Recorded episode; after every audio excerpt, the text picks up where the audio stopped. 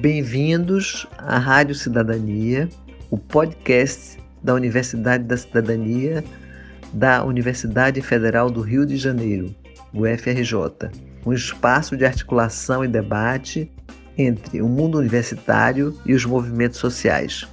Eu sou Dulce Pandolfi, assessora da Universidade da Cidadania. Hoje temos a honra de receber Paulo Fontes, professor do Instituto de História da UFRJ e diretor da Universidade da Cidadania. Paulo será entrevistado por Cristine Ruta, diretora do Fórum Ciência e Cultura da UFRJ, e por Rodrigo Marcelino, da direção do Movimento dos Trabalhadores Sem Terra, MST. Lembramos aos nossos ouvintes que os programas da nossa rádio podem ser ouvidos nas plataformas de streaming e também na rádio UFRJ, sempre às quartas-feiras, às nove da noite. Olá, Paulo. Olá, Cristine. Olá, Rodrigo Marcelino. Antes de passar a palavra para vocês, gostaria de fazer um breve esclarecimento aos nossos ouvintes. Esse programa será uma espécie de balanço da nossa gestão à frente da Universidade da Cidadania e a escolha dos nossos entrevistadores se deu em função disso. De um lado, temos Cristine Ruta, diretora do Fórum Ciência e Cultura, órgão ao qual a Universidade da Cidadania está diretamente vinculado, e do outro, Rodrigo Marcelino, dirigente do MST, um dos mais importantes movimentos sociais do nosso país e que foi um parceiro de primeira hora presente em diversas atividades da Universidade da Cidadania. Muito obrigada aos dois. Olá, Paulo. Prazer enorme estar aqui te entrevistando, batendo papo com você. E como coordenadora né, da, do Fórum de Ciência e Cultura, eu gostaria de te fazer umas perguntas né, relacionadas aí ao teu, teu, tua, teu percurso né, na Universidade de Cidadania. Eu queria que você falasse um pouquinho para os nossos ouvintes né, é, sobre a UC, né, sobre a Universidade de Cidadania, como é a sua estrutura, quais são os seus principais objetivos e como é o modo é, de funcionamento da Universidade de Cidadania. Tá, legal. Boa tarde, Cris. Boa tarde, Dulce. Boa tarde, Rodrigo. Rodrigo, um prazer. É, a situação meio inédita, né, de eu estar do outro lado agora sendo entrevistado, é, mas acho que é um momento importante aí de, de balanço das nossas atividades durante essa gestão e, e de passar um pouco o bastão adiante. Então, fico muito feliz de estar aqui. Bem, a Universidade da Cidadania, acho que, em primeiro lugar, é um, é um órgão pelo qual o UFRJ deve se orgulhar muito, né? Porque é um órgão que foi criado com o explícito intuito de estabelecer um diálogo, uma conexão entre a universidade, entre o mundo acadêmico e os movimentos sociais, né? É, articulada na ideia muito das trocas de saberes entre esse saber acadêmico e o saber dos movimentos sociais, ao ser, né, como a gente chama, né, a abreviatura, né, a sigla da, da Universidade da Cidadania, ela tem o um papel de, eu diria que ela tem um duplo papel, assim, principal. O primeiro é de produzir, de fazer atividades que uh, valorizem, que, estabeleçam, que estabeleçam essa troca, essa articulação com os movimentos sociais, né? Então, cursos, uh, pesquisas, seminários, né, de temas que articulam a universidade com, com movimentos sociais, os movimentos sociais em geral, e ela também me parece ter um papel importante que é reconhecer o fato de que na universidade já há muitas atividades que são feitas com movimentos sociais, inúmeras atividades de extensão, de pesquisa, de ensino. No entanto, essas atividades são muitas vezes dispersas, elas conversam um pouco entre si. Né? Às vezes, com o mesmo movimento social, há, há mais de uma atividade ocorrendo na universidade, e muitas vezes essas atividades não, essa, essas experiências não, não dialogam. Né? É papel da, da UC ser esse espaço dentro da universidade de articulação, esse espaço que promova uh, digamos, uma não apenas uma interação, mas também uma é, é, potencialização dessas atividades que já são feitas. Então, a, a Universidade de Cidadania é ligado ao, ao, Fórum de Ciência e Cultura, que justamente tem esse papel fundamental na nossa universidade de diálogo com a sociedade civil, e nós temos esse foco mais específico, mais direto com os movimentos sociais. Perfeito, Paulo. Você sabe que eu tenho um projeto de extensão, eu sou bióloga, né, nas horas vagas, e eu tenho um projeto de extensão que se chama Cientificarte, né? E é tem um subtítulo que é Conhecer é, para preservar, né? Preservar, no caso, os seres vivos, a natureza. Eu diria que então ao ser, né, aí pelas tuas explicações aí, seria um, um lema seria conhecer para dialogar e movimentar, né? É, hum. Mas é muito, muito importante realmente fazer um mapeamento. É, eu queria saber, né? Então, assim, já, já entrando um pouquinho na minha pergunta, eu imagino que vai ser essa, esse mote aí do mapeamento dos movimentos sociais, mas qual é, você poderia dizer assim, quais são as principais conquistas da Universidade da Cidadania nesse período? Eu sei que você atravessou é, é, pela pandemia, assim como diversos outros diretores dos órgãos do Fórum de Ciência e Cultura, né? Mas qual, você poderia elencar aí algumas conquistas, né? Como é que você consideraria é, quais são essas conquistas e quais são os desafios é, que você encontrou né, ao longo desse, desse período que você ficou aí como diretor do Fórum, é, ó, do Fórum, já estou te colocando no Fórum aí, na Universidade da Cidadania. Bem, eu começo um pouco pelos desafios da entrada, né? Depois eu posso falar os desafios da saída.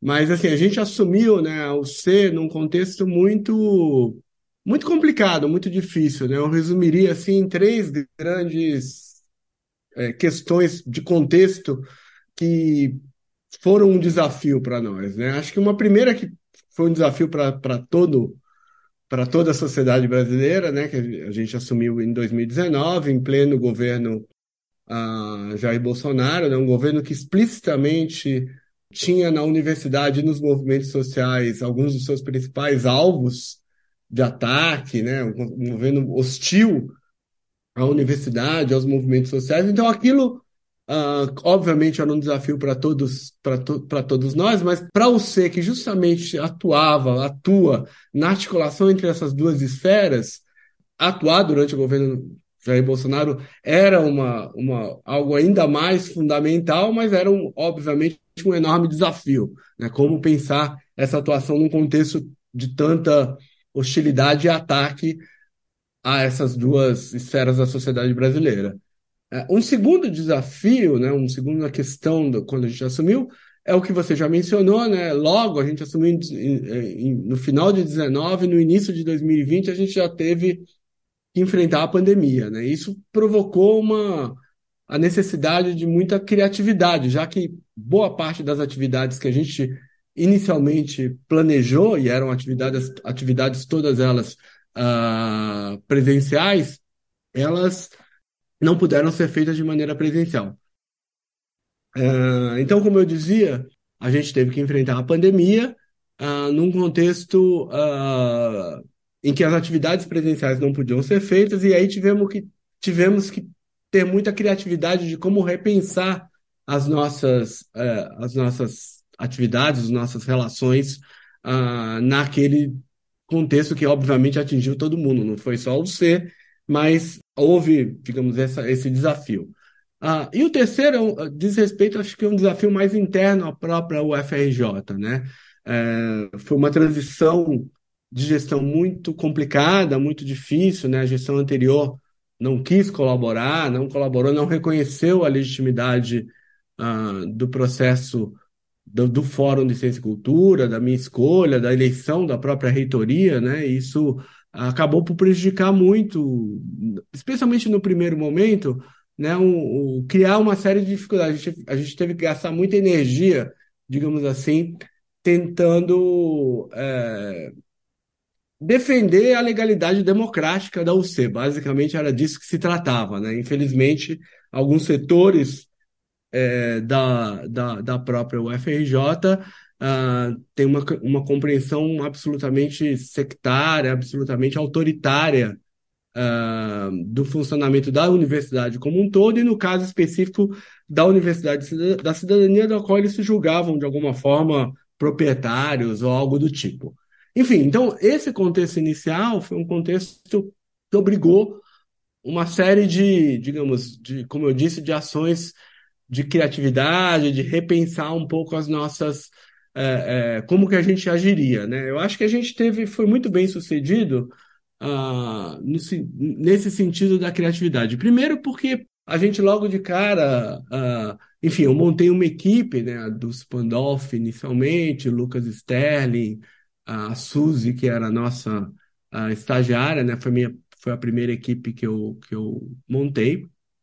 E uh, a gente logo teve a ideia de fazer o podcast, né, que é o Rádio Cidadania, uh, que eu acho que foi muito, foi e continua sendo muito bem sucedido, né? Ele, é, é, é, a ideia do podcast era que professores da universidade, ou membros da comunidade acadêmica em geral, uh, entrevistassem lideranças ou ativistas dos movimentos sociais. A gente fez isso durante, no primeiro ano da pandemia, semanalmente, a gente teve um programa, então, desde movimentos sociais bastante estruturados, como o MST, a MTST, CUT, até movimentos mais localizados, menores, coletivos, a gente teve uma vasta, uh, tivemos um, um digamos, um, um, um, cenário muito interessante, muito rico, eu diria até inédito, né, uh, na amplitude que a gente fez, das ações que os movimentos sociais estavam tendo justamente naquele momento, que articulava,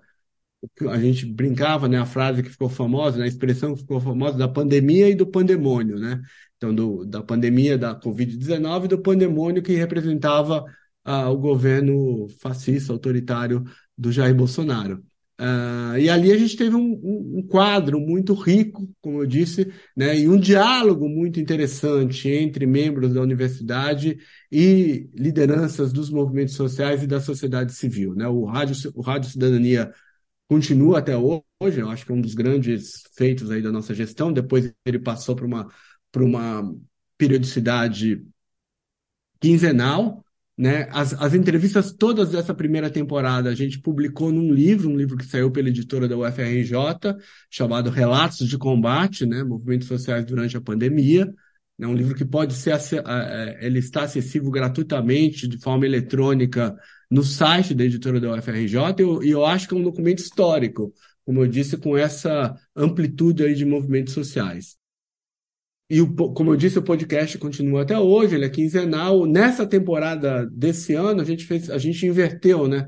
A gente é, fez com que os movimentos sociais entrevistassem é, acadêmicos que estudam ou que, ou que lidam na extensão com movimentos sociais. Então tem sido bem interessante também esse diálogo Uh, que é uma coisa que a gente preza muito nas nossas, nas nossas atividades, nessa troca, esse intercâmbio, esse, esses lugares não hierarquizados entre academia e os movimentos sociais. Então tem sido muito, essa terceira temporada tem sido também muito rica nessa, é, a gente invertendo um pouquinho esses papéis, né?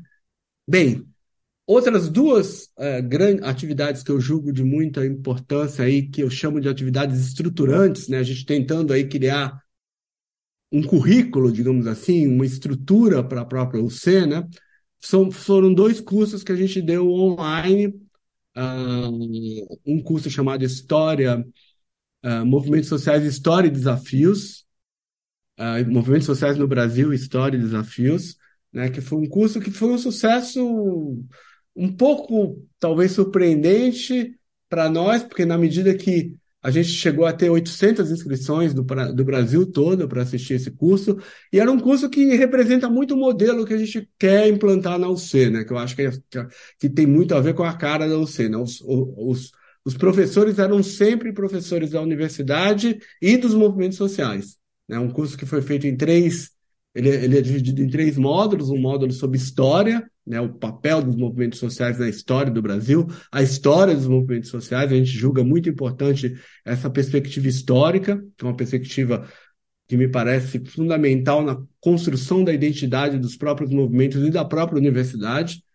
Uh, tinha uma segunda parte, que era uma parte, digamos, mais de conhecimento da estrutura política, econômica e social do país, e uma terceira parte que era de desafios dos movimentos sociais. Né? A gente fez esse curso numa agenda, uh, numa parceria com o IESP da, da UERJ, né? o núcleo uh, do professor Breno Bringel, e foi um, realmente foi um curso muito bem sucedido. A gente conseguiu equilibrar uma participação muito forte de militantes, de ativistas de vários movimentos sociais, né, com muito destaque para o movimento, movimento de mulheres, né, uma presença muito forte de mulheres nesse curso em particular, uh, com estudantes da nossa universidade e de várias, de várias outras universidades. Né? Ele, ele se tornou um curso de extensão.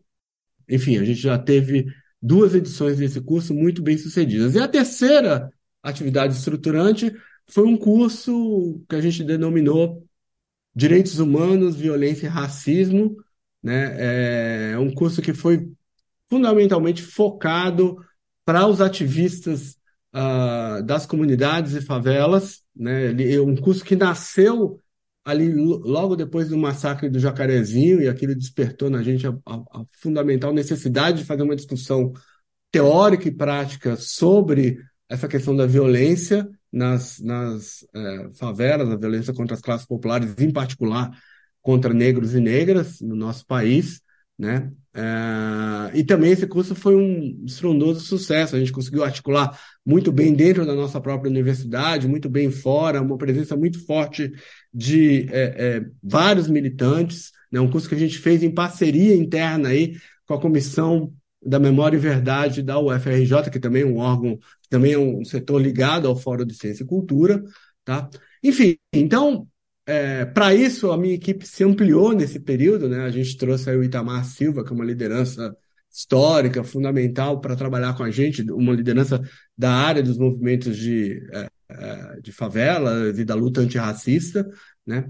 Ah, o Rafael Rezende, que está aqui também, outra pessoa que se juntou à nossa equipe ah, nos últimos tempos, enfim, outros estagiários, e a Dulce, que permaneceu, e também ampliamos aí a nossa, a nossa, o nosso leque aí de, de é, atividades. Fora isso, né, eu poderia ficar falando aqui muito, já falei demais, mas assim, a gente tem várias atividades pontuais importantes com movimentos específicos. Né? No, no, a gente começou, né, antes da pandemia ainda, atuando na greve do, do, dos petroleiros da FUP, demos aulas públicas, levamos professores para dar aulas públicas lá na, na, durante a greve. Temos uma, uma parceria muito forte com os companheiros uh, do MST, né, o programa que eles fizeram, e, e, com o Jornal Brasil de Fato, né, tivemos algumas matérias sobre a UCEI, sobre atividades da universidade no Brasil de Fato, né, o, o um, um, programa de TV para a juventude, do qual a gente participou também, o Papo na Laje, enfim,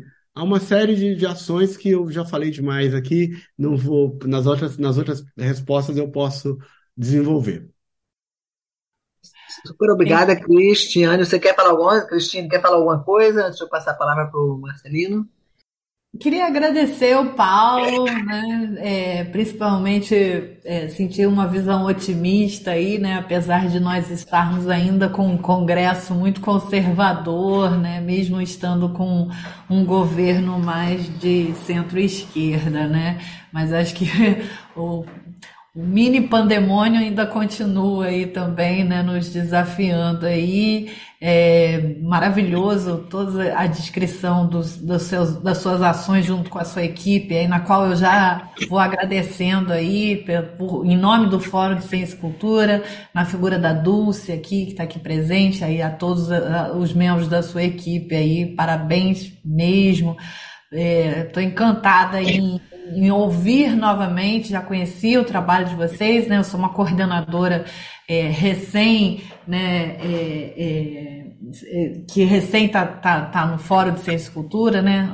Antes eu não posso deixar de mencionar que a Tati Rock é, liderou aí o fórum durante três anos, né? E eu nesse último ano aí. Então, parabéns a, a Paulo e a Dulce é, e a toda a equipe aí. Muito obrigada.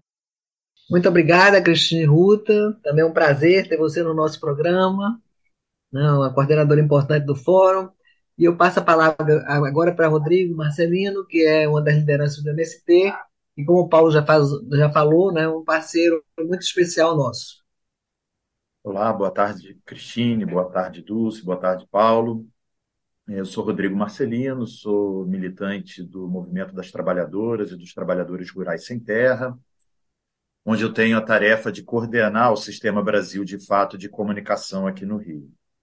Paulo, eu queria abordar dois ou três aspectos aqui com você. Eu vou colocar as duas ou três perguntas de uma vez e aí você comenta é, na ordem que preferir. É, a primeira questão é que o MST não é um movimento, digamos assim, jovem, né? Embora se tomarmos a, a história do Brasil seja bem recente, o MST já vai para quase 40 anos, né? Celebraremos os 40 anos do movimento em janeiro do ano que vem. Nessas, nesses 40 anos de trajetória, Paulo, o MST sempre teve como um dos seus pilares a formação da sua militância. Isso é, isso é algo que, desde os acampamentos na base até a direção nacional, todos os militantes passam por processos formativos. E aí, a minha primeira questão é como você vê essa relação entre movimentos populares e universidades, né? É, ao final da sua gestão na UC, qual o balanço que você faz sobre a troca de saberes? Essa é a minha primeira questão.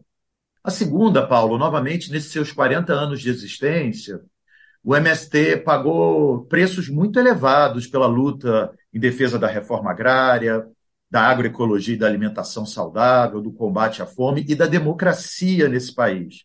Pagou frequentemente o preço né, do sangue da sua militância assassinada, mas pagou o preço também de diversas formas de perseguição política. E esse ano, 2023, nós mais uma vez vemos o MST sendo perseguido pela, pela extrema-direita, pelas forças, como falou Cristine, de um Congresso de conservador a reacionário, algo em torno disso aí. É, o ataque vem dessa vez em mais uma CPI, uma comissão parlamentar de inquérito contra o MST. E aí eu queria que você comentasse um pouco de, do papel de, de uma experiência dessa, né, de da Universidade da Cidadania, como defensora da democracia também, não só como produtora de conhecimento em conjunto com os movimentos, mas como defensora da democracia né, e, e dos movimentos populares. Por fim, Paulo, uma última questão, né? Estamos chegando ao final de uma gestão. Eu acompanhei, nós, como MST e eu em particular, intimamente a sua gestão. Tivemos diversas parcerias, como você citou, Papo na Laje, Brasil de Fato, enfim. Ensejamos ali, né, ensaiamos um, um, um filme sobre os 200 anos da história da independência. Infelizmente, não foi para frente esse projeto, mas tivemos muito, muitos outros que deram certo. Eu queria que você fizesse assim um balanço tanto do ponto de vista é, institucional, né, do significado geral da UC, quanto do ponto de vista da sua trajetória e experiência profissional. E se você me permitir, vou contrabandear mais uma pergunta no meio disso tudo, qual a dica que você deixaria aí para o seu sucessor ou para a sua sucessora nesse momento de transição pela qual, pelo qual a UFRJ, o Fórum e a Universidade da Cidadania vão passar? Ok, Bem, boa, é, boa tarde, Rodrigo. É sempre bom te rever, mesmo que pelo, pela tela aqui no caso. É, e sempre muito bom conversar com você. Muito obrigado aí pelas questões. São várias, eu vou, se eu esquecer alguma coisa, você me, me repreende aí, eu, eu, eu respondo na sequência. Bem, primeira questão sobre a troca de saberes. Né? Eu acho que se você me permitir, só uma, uma, antes de responder isso, um pouco uma, uma menção que você fez que eu acho que é importante, que a nossa experiência nesse período nos mostrou muito, né? É, é um pouco, a gente fala movimentos sociais e às vezes esse termo não dá conta da pluralidade de movimentos e de ações que a gente está lidando, que a gente está tocando, né? São não só, não só a pluralidade em termos temáticos, digamos assim, né? Cada movimento tem um, um eixo, uma ação que é mais prioritária, né? Seja a luta antirracista, seja a luta pela terra, seja a luta, eh, enfim, por uma alimentação mais, mais saudável, seja, enfim, o tema que, que for, né? Luta sindical. É, e claro que muita, em muitos movimentos essas lutas também se cruzam se articulam. Então, essa, tem uma pluralidade muito grande, que é, uma, uma, que é ao mesmo tempo uma riqueza e um desafio né, de, de lidar, né, porque sempre, qualquer reunião que a gente faz, você tem que dar conta de uma série de temas que, é, que são imensos, mas, enfim, a universidade também lida com uma série de temas imensos. Então, esse é um diálogo fundamental. Estamos falando de dois, dois setores em que, que podem e devem conversar. Né? Mas acho que ainda tem uma outra clivagem importante, que é uma clivagem também da, das, digamos, das temporalidades dos movimentos. Né? Tem movimentos mais recentes, com formas de organização diferentes. Então, há também aí uma riqueza muito grande. Acho que o nosso, o nosso podcast, o nosso livro foi muito feliz nesse sentido, porque a gente, até eu e Dulce, no, no prefácio, chamamos a atenção para isso, né? dessas diferentes temporalidades, dessas diferentes formas, além das diferenças temáticas, também a, a, essas diferenças organizacionais, essas diferenças geracionais que a gente uh, encontra, né? E o MST é um movimento muito especial nesse sentido, porque ela é um movimento que conseguiu, uh, tem conseguido, apesar de não ser um movimento mais tão jovem como você ressaltou, mas é um movimento que tem conseguido, me parece, dialogar muito bem com as novas gerações, ou pelo menos melhor que alguns outros movimentos mais, mais antigos, né? É, tem uma série de iniciativas do MST, como eu falei, na área, enfim, do meio ambiente, na área da agricultura saudável, e uma conexão muito forte com um certo setor da juventude. Então, isso me parece um, é, um, é um, um elemento que mostra muito da vitalidade do MST, e, portanto, já começando pela sua segunda pergunta, então, não é à toa que ele é um alvo de ataque, é, é um alvo preferencial de ataque uh, desses setores, digamos, dessa certa vingança, dessa certa revanche de setores conservadores e reacionários uh, uh, na nossa sociedade. Atacar o MST é atacar essa pluralidade, atacar essa força que vai além do MST, na verdade. Né? Acho que essa é uma compreensão que própria atuação do MST junto à universidade, junto a vários outros setores sociais, também é a força do MST na defesa da democracia agora. Né? A gente vê aí um, um, vários setores sociais, não, não necessariamente setores, digamos, politicamente identificados só com a esquerda, digamos assim, mas você vê outros setores também se levantando e vendo o absurdo, vendo que é essa CPI, que é a criação né, absolutamente é, algo, uma ação reacionária para atacar a democracia em geral. Né? Então, eu não tenho dúvidas que, no caso específico dessa CPI, o ataque ao MST é o ataque à democracia. Né? O MST está representando mais do que ele próprio é, nessa, nessa CPI, e eu acho que, a, que boa parte da sociedade brasileira está percebendo isso. Eu, eu não, a gente tem que ficar alerta, etc., mas eu não vejo muito futuro mesmo uh, nessa CPI. Claro que eles têm uma, um peso importante no Congresso, não estou menosprezando o adversário, longe disso, mas eu acho que a gente tem mecanismos, e, parte desses mecanismos se devem à própria atuação do MST na sua articulação para além, digamos, da sua base social.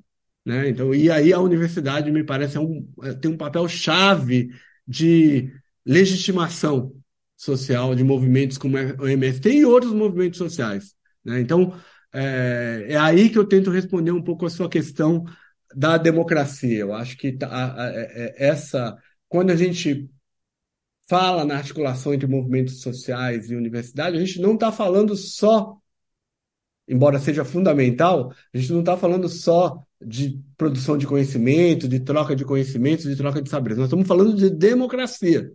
Nós estamos falando, a universidade é uma universidade pública, ela se articula uh, e deve se articular com a sociedade como um todo, e na sociedade com aqueles setores mais vulneráveis, com aqueles setores, digamos, que mais se articulam pela defesa uh, da democracia, que, a meu ver, na nossa sociedade é boa parte dos movimentos sociais. Os movimentos sociais, não, nem todos os movimentos sociais se articulam nessa agenda, mas a grande maioria deles, o MST é um exemplo chave uh, dentro disso para no sentido dessa defesa da democracia.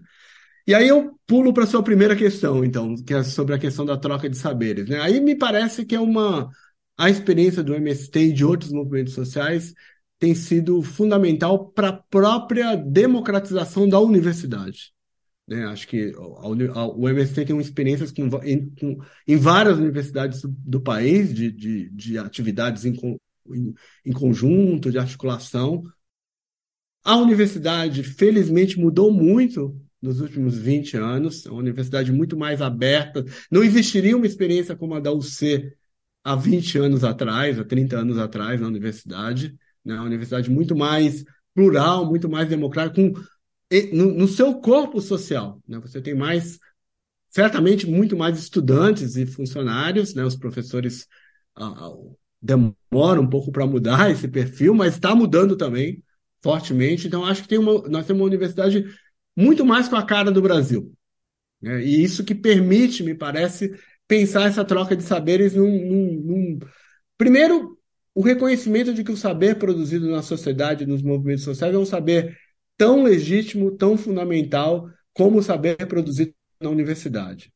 Segundo, que me parece isso muito importante, Rodrigo, queria destacar isso, que há uma circulação desses saberes. Às vezes a gente pensa, eu, eu, vejo isso também, e aí é uma crítica à universidade, mas também um pouco aos movimentos sociais, uma certa ideia de que os saberes são meio estanques. Você tem um saber feito aqui, outro acolá, como se não tivesse uma circulação. É... E a gente está estimulando justamente essa circulação desses saberes. Né? Então, é reconhecer o saber produzido nas classes populares, o saber produzido pelos movimentos sociais, dar legitimidade a ele, mas também entender que é uma circulação entre esses saberes e que nem todo saber produzido na universidade é um saber elitista, um saber fora. Ao contrário, você tem muitos. Senão a gente cai num certo risco de um certo negacionismo da ciência, daquilo que é produzido no, uh, uh, pelos mecanismos, digamos, consagrados pela universidade. Eu acho que o nosso papel, e a UC tentou fazer muito isso na minha gestão, e acho que vai continuar a fazer, está no DNA dela, é justamente botar esses saberes para dialogar o tempo todo, para conversar o tempo todo. Isso nos nossos cursos eram de uma riqueza, isso é, é percebido na Rádio Cidadania, mas é, nas atividades do curso, então isso chega, no, é, chega a ser emocionante perceber como esse diálogo é rico, e eu acho que esse é o diálogo do futuro do país. Se a gente tem um futuro, passa por apostar nisso. Daí eu vejo a, Univers a Universidade da Cidadania como algo absolutamente estratégico dentro da universidade, algo absolutamente fundamental para o futuro da universidade e que, infelizmente, ainda não é, apesar de todo o nosso esforço desse trabalho, é um trabalho que não é de uma gestão só, ele vai ser de várias gestões, né? mas que precisa ser acelerado, e aí já fica a minha própria a próxima dica, a minha dica para a próxima gestão, né? É, é, da própria institucionalização e do reconhecimento disso dentro da universidade, de um lado. Né? Eu acho que a universidade ainda conhece menos do que deveria o ser e conhece menos do que deveria o seu potencial. Eu acho que se a gente conseguir é, mostrar é, como a gente pode potencializar muito do que já é feito na própria universidade, a gente vai crescer muito. Né? Então, acho que isso é bem importante. Fica uma, uma dica aí da gente pensar aí na, na UFRJ no ano que vem, sei lá, um seminário interno, juntando todas essas experiências que lidam com movimentos sociais. Acho que isso seria um, um. A gente pensou nisso, mas não teve perna para fazer isso nessa gestão, né? E o meu balanço segue nesse sentido. Eu acho que a gente precisa, eu diria que o desafio futuro fundamental da UC passa por uma maior institucionalização interna dentro da própria UFRJ. Então, como, como balanço geral, Rodrigo, respondendo a sua, a sua última questão, e já tentando emendar uma, uma dica aí para o meu futuro ou futura sucessor ou sucessora, eu acho o seguinte, acho que a gente teve, essa gestão foi uma gestão muito importante para dar mais visibilidade, para articular alguma institucionalidade à, à Universidade da Cidadania, institucionalidade que não, não havia anteriormente, especialmente no que toca à, à própria universidade. Eh, Federal do Rio de Janeiro, então acho que a gente teve um papel muito importante também no sentido de criar um conjunto de atividades que deem a cara da, da UC. Né? Me parece muito importante que a gente tenha uma cara que seja traduzida em atividades que as pessoas reconheçam como da UC. Né? A UC é uma grande ideia, mas ela precisa ser mais do que uma grande ideia.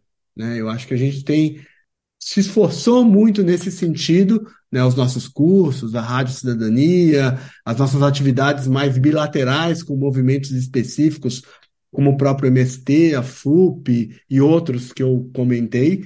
Então, eu acho que a gente avançou muito na questão da visibilidade, tanto interna quanto externa, e precisamos avançar na institucionalidade.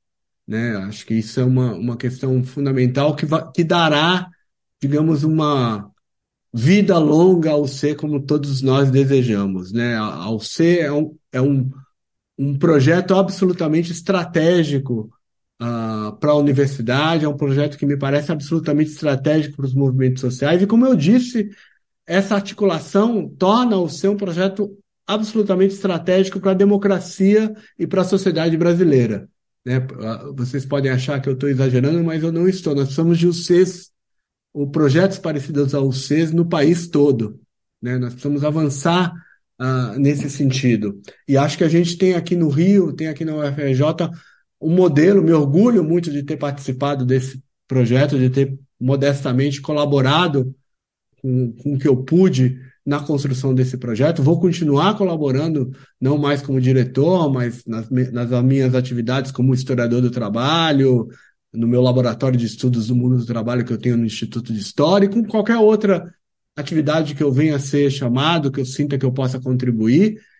Mas acho que o entendimento desse lugar estratégico me parece que é o essencial para a gente construir é, é, esse futuro da Universidade da Cidadania e construir a cidadania e a democracia que todos nós desejamos para o nosso país e para, na verdade, para a sociedade internacional em geral. Então, é isso.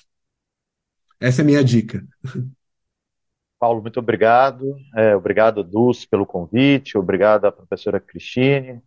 É, obrigado também à professora Tatiana Roque, uma grande parceira ao longo desse período. Eu desejo muito sucesso, Paulo, em outros voos agora e vida longa à Universidade da Cidadania. Vida longa, estaremos juntos, Rodrigo.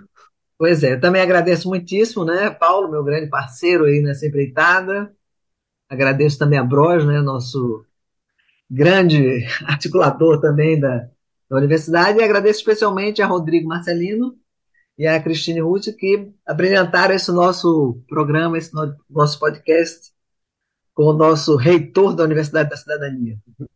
E vida longa para a Universidade da Cidadania, abraços em todos. Vida longa. Esse foi a Rádio Cidadania, um podcast de diálogo entre a universidade e os movimentos sociais. Até breve com um novo episódio e não deixe de acompanhar a Universidade da Cidadania nas redes sociais.